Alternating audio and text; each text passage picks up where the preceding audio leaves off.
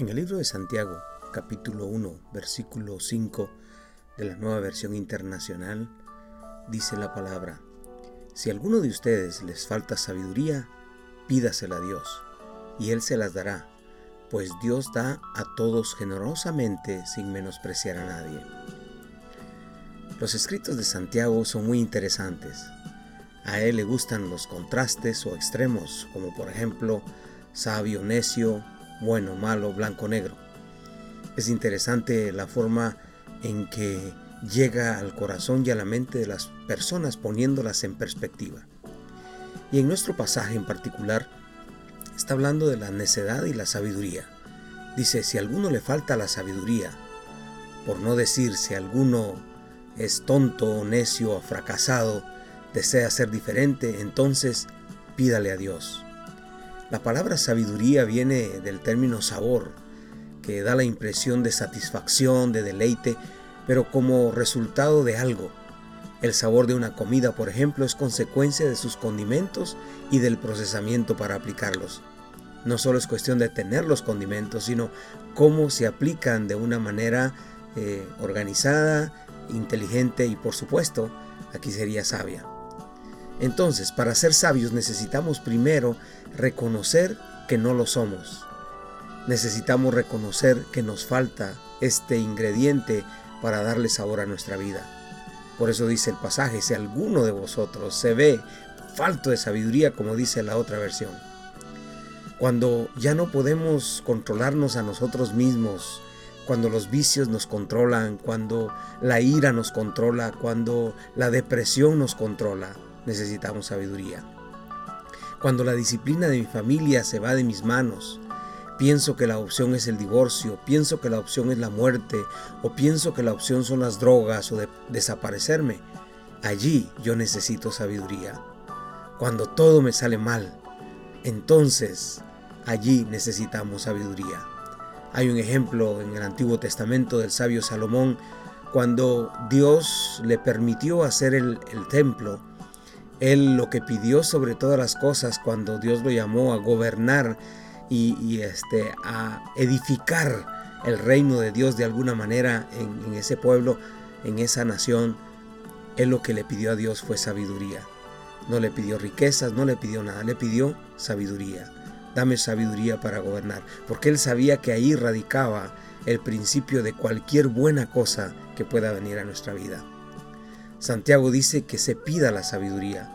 A veces confunde un poco esto en nuestra mente porque hemos predicado, lo hemos enseñado que la sabiduría viene a través de la experiencia.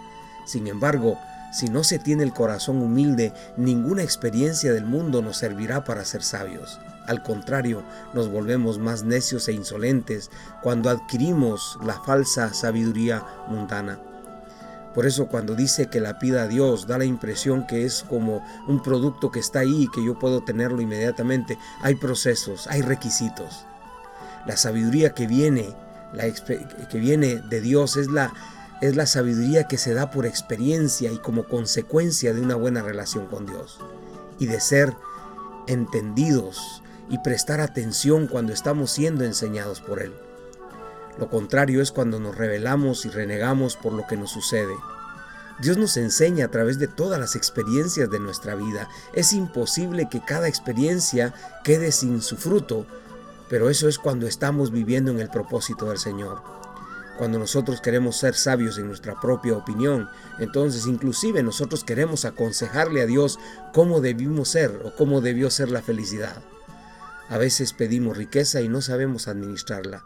Otras veces pedimos buenos trabajos y no sabemos administrar nuestro tiempo. A veces pedimos muchos hijos y no sabemos cómo educarlos. Realmente un hombre sabio, una mujer sabia, podrá tener esto y más, pero se aprende primero a honrar a Dios y a vivir en esa gracia infinita. ¿Quién no tiene sabiduría y la pide pero no la recibe?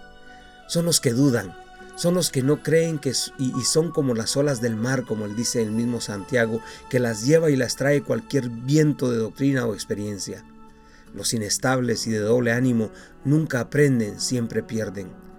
Pero ¿Quiénes más? Son aquellos que piensan que al leer mucho o al, meterse a estudiar muchas carreras van a encontrar sabiduría. Pueden encontrar destrezas para un trabajo, pero la sabiduría es la forma inteligente, decidida y voluntaria de aplicar los principios que adquiero en la vida, pero no para beneficio propio. La verdadera sabiduría siempre busca beneficiar a los demás. ¿Quiénes la reciben entonces? Son los que piden con fe, dice Santiago.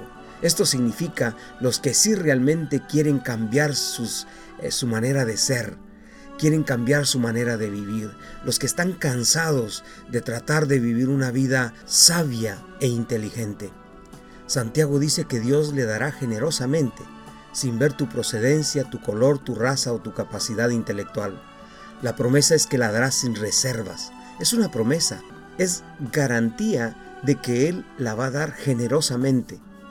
La promesa es que no pide condiciones físicas, no pide eh, condiciones raciales, no pide condiciones económicas, eh, no pide el coeficiente que usted tiene, solo requiere humildad.